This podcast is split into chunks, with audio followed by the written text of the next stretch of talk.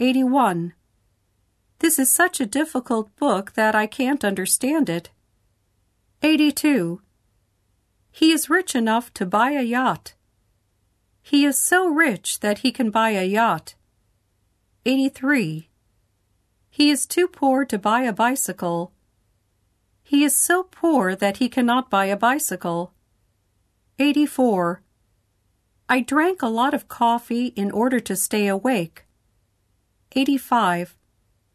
I drank strong coffee in order not to fall asleep. 86.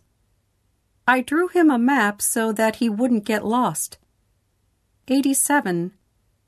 I saw the doctor because I had a headache. 88.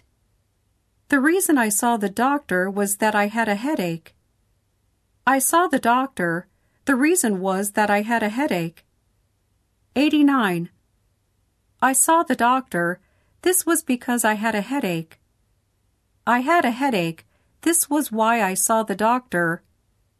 I saw the doctor. I had a headache. 90. As long as you are happy, I don't care what job you are doing.